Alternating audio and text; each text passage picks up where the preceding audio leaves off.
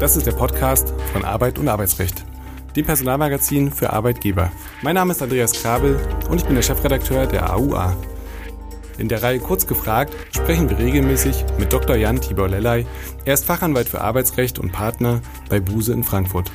Er berät seit vielen Jahren Unternehmen umfassend im Arbeitsrecht von A wie Abmahnung bis Z wie Zeugnis. Seinen Schwerpunkt hat er im Betriebsverfassungs- und Tarifrecht.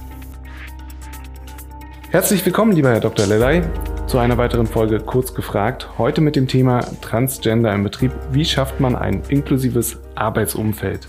Hat eine Person das Gefühl, im falschen Körper zu stecken, steht sie vor enormen Herausforderungen, insbesondere weil unsere Gesellschaft erst nach und nach ein Bewusstsein dafür entwickelt, wie althergebrachte Strukturen und Regelungen im Alltag den betroffenen Personen Hürden in den Weg stellen.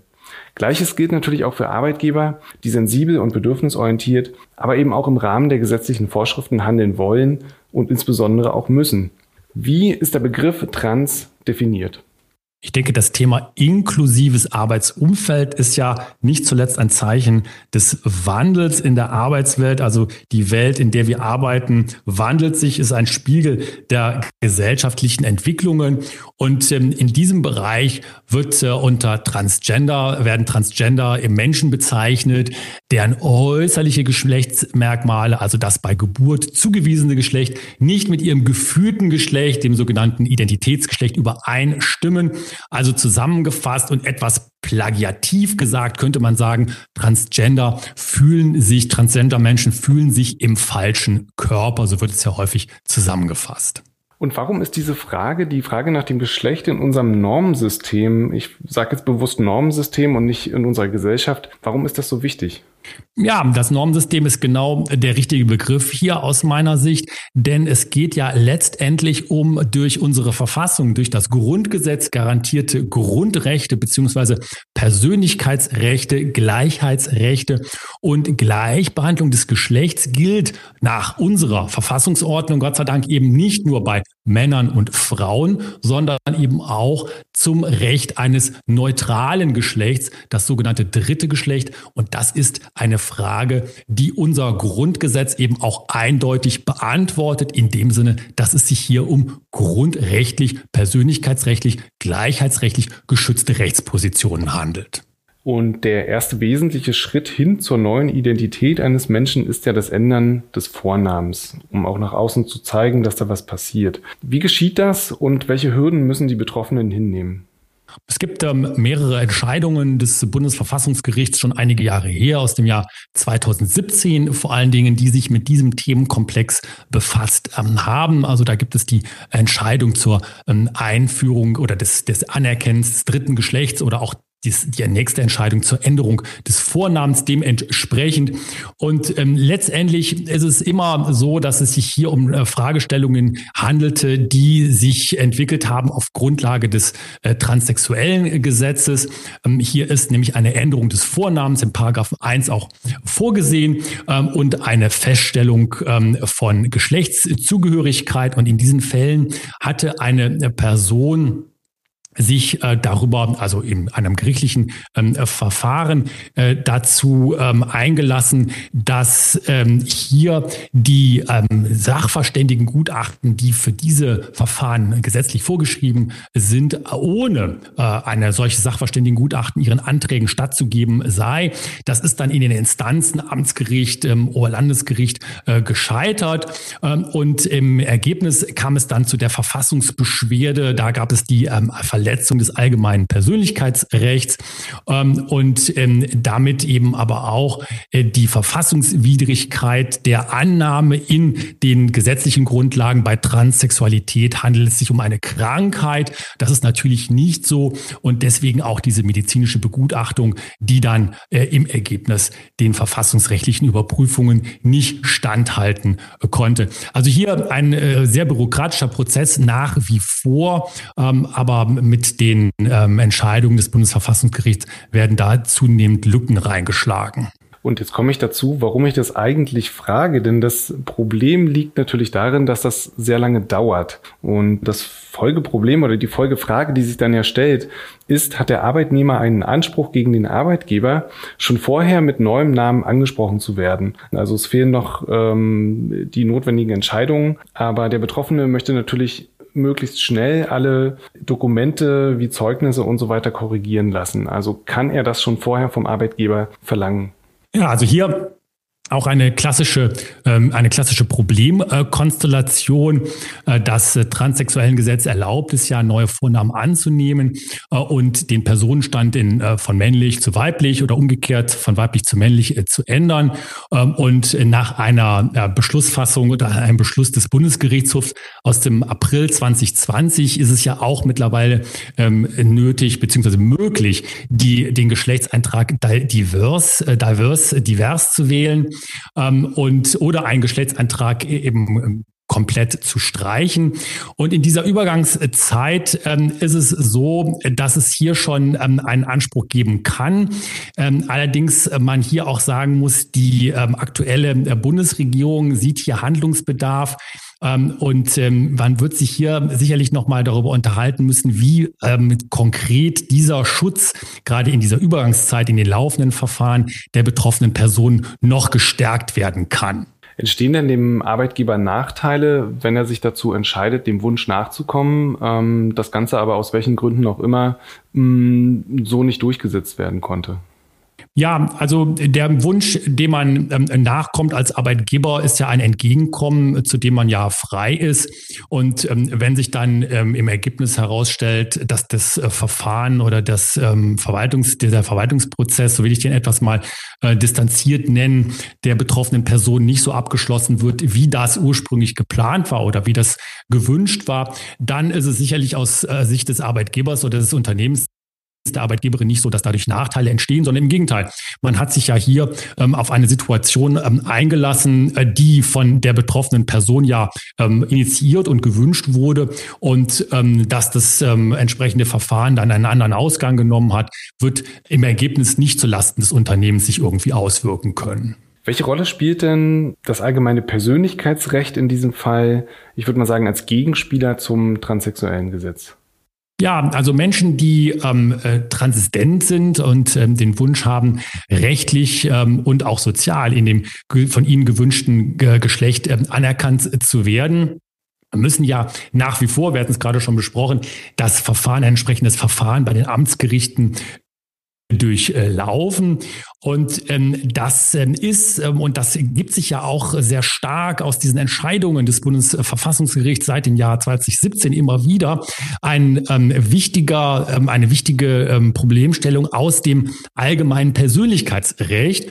Äh, denn hier sagt ja das Bundesverfassungsgericht absolut richtig, selbstverständlich, es ist ein unbenanntes Freiheitsrecht, Artikel 2 und Artikel 1 Grundgesetz.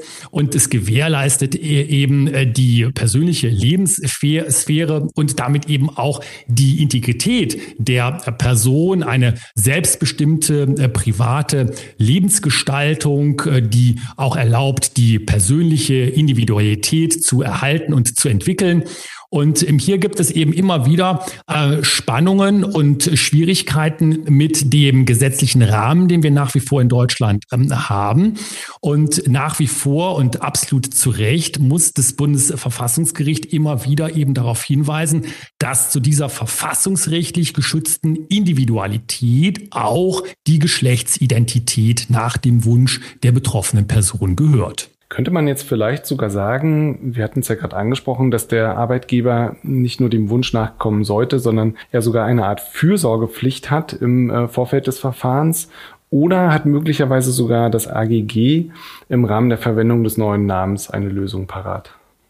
Der richtige und sofort aus meiner Sicht auch ins Auge springende Ansatzpunkt ist tatsächlich die Fürsorgepflicht der Arbeitgeberin ganz klar gesetzlich ja auch geregelt. Paragraph 141 Absatz 2 BGB und dann noch mal ein bisschen weiter Paragraph 617 fortfolgende BGB Schutz der Arbeitnehmerinteressen, körperliche, physische, materielle Unversehrtheit, Schaden muss ferngehalten werden von den Arbeitnehmern und damit müssen auch die Persönlichkeitsrechte gewahrt werden und das ist letztendlich der vorgelagerte Persönlichkeitsschutz, Herr Krabbe, den Sie ansprechen.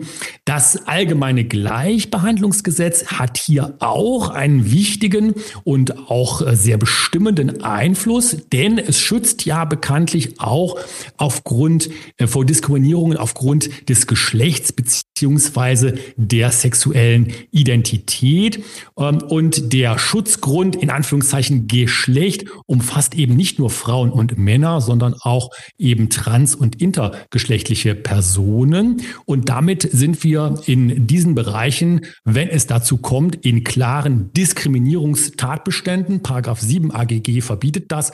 Hier also ganz klar die Antwort des Diskriminierungsschutzes. Ja, geschützt und diese Diskriminierungen haben zu unterbleiben. Und ja, auch vorgelagerter Persönlichkeitsschutz aufgrund der arbeitgeberseitigen Fürsorgepflicht.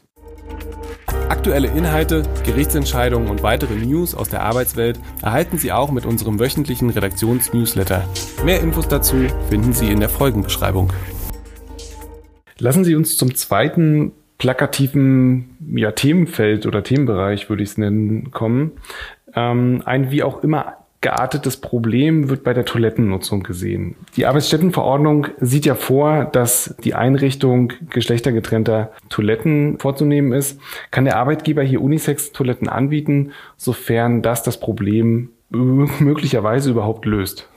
Eine interessante Frage und in der Praxis, äh, man muss es auch sagen, immer wieder ein, ein Problem. Äh, tatsächlich sagt ja die Arbeitsstättenverordnung Verordnung zurzeit noch, dass eben äh, die von der Arbeitgeberin zur Verfügung gestellten Toiletten, Wasch- und Umkleideräume getrennt für Männer und Frauen einzurichten sind, beziehungsweise getrennte Nutzung ermöglicht sein muss. Und diese Regelungen äh, beziehen das dritte Geschlecht eben noch nicht ein. Hier gibt es also Anpassungsbedarf.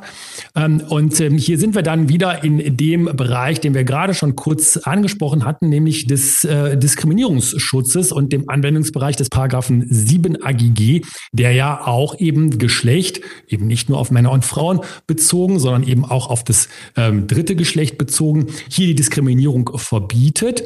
Ähm, und deswegen wird in der Praxis, und ich halte das auch für richtig, eben häufig empfohlen, Unisex-Toiletten einzurichten, die allen Geschlechtern offen stehen. Ähm, das kann hier die Lösung sein, um einfach auf diese Situation im Betrieb zu reagieren. Sollte das nicht möglich sein im Betrieb, ähm, was droht denn dann bei der Nutzung der in Anführungszeichen falschen Toilette einerseits dem Mitarbeiter und andererseits dem Arbeitgeber? Sollte er dies dulden? Die Problemstellung fängt meistens schon da an, dass ähm, häufig in der Betriebspraxis überhaupt äh, die Schwierigkeit besteht zu, zu definieren, was denn hier eine in Anführungszeichen falsche Toilette sein soll. Und äh, hier äh, kommt man dann meistens zu dem Ergebnis, dass eben äh, ähm, Trans-Menschen ähm, abwägen müssen, welche Toilette sie benutzen. Ähm, und ähm, hier ähm, besteht dann regelmäßig natürlich die Sorge, dass man möglicherweise wegen einer falschen Geschlechtszuschreibung äh, der Toilette verwiesen wird und da auch vielleicht die äh, Gefühle der Kolleginnen und Kollegen ähm, verletzt werden, die die Toilette sonst auch mit benutzen. Ähm, hier äh, kommt man immer wieder in ganz diffizile ähm, Situationen, die aus meiner Sicht nur dann erfolgreich und im Sinne einer ähm, wohlwollenden und ähm, inklusiven Zusammenarbeit im Betrieb aller Menschen, die man dort im Betrieb hat, als seine Mitarbeiterinnen und Mitarbeiter, die man also nur lösen kann mit viel Fingerspitzengefühl und zum Beispiel auch mit entsprechenden Trainings und Schulungen im Bereich äh, Diversität, Diversity, was ja im Ergebnis auch heute ein Bestandteil jeder guten Personalarbeit ist. Und äh, im Prinzip haben Sie da schon die Antwort auf meine jetzt kommende Frage vorweggenommen. Zum Schluss würde ich nämlich gerne wissen, zu welchem Umgang raten Sie ganz grundsätzlich im Umgang mit äh, Transpersonen im Betrieb? Ja, ich denke, man muss ähm, heute als modernes Unternehmen die Zeichen der Zeit erkennen. Das Zeichen der Zeit absolut richtig steht auf einer Geschle auf eine Geschlechter die diverse inkludierende Betriebskultur. Also Inklusion ist das äh, Zeichen der Zeit, das Stichwort, nachdem sich die moderne Personalarbeit ausrichten soll. Und ähm, hier können wir wieder gucken in das allgemeine Gleichbehandlungsgesetz. Da steht ja in Paragraph 12 Absatz 2 drin, dass Diskriminierungsschutz eben auch durch Aus- und Fortbildungsmaßnahmen vermittelt werden kann. Daher also hier Sensibilisierung für das Thema Fortbildung, Training, für das Thema Diversität im Betrieb. Das ist eine nicht nur Empfehlung, sondern aus meiner Sicht ein wirkliches ähm, Erfordernis der modernen Personalarbeit und ähm, damit verbunden natürlich auch ähm, Präventionsmaßnahmen gegen diskriminierende Vorfälle.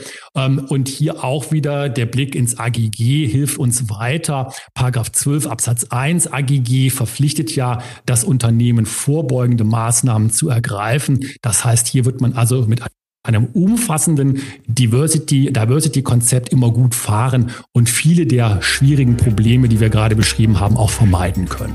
Ganz herzlichen Dank, lieber Herr Dr. Lellay, für diese Folge. Wir hören uns beim nächsten Mal. Tschüss, bis dahin. Dankeschön, tschüss.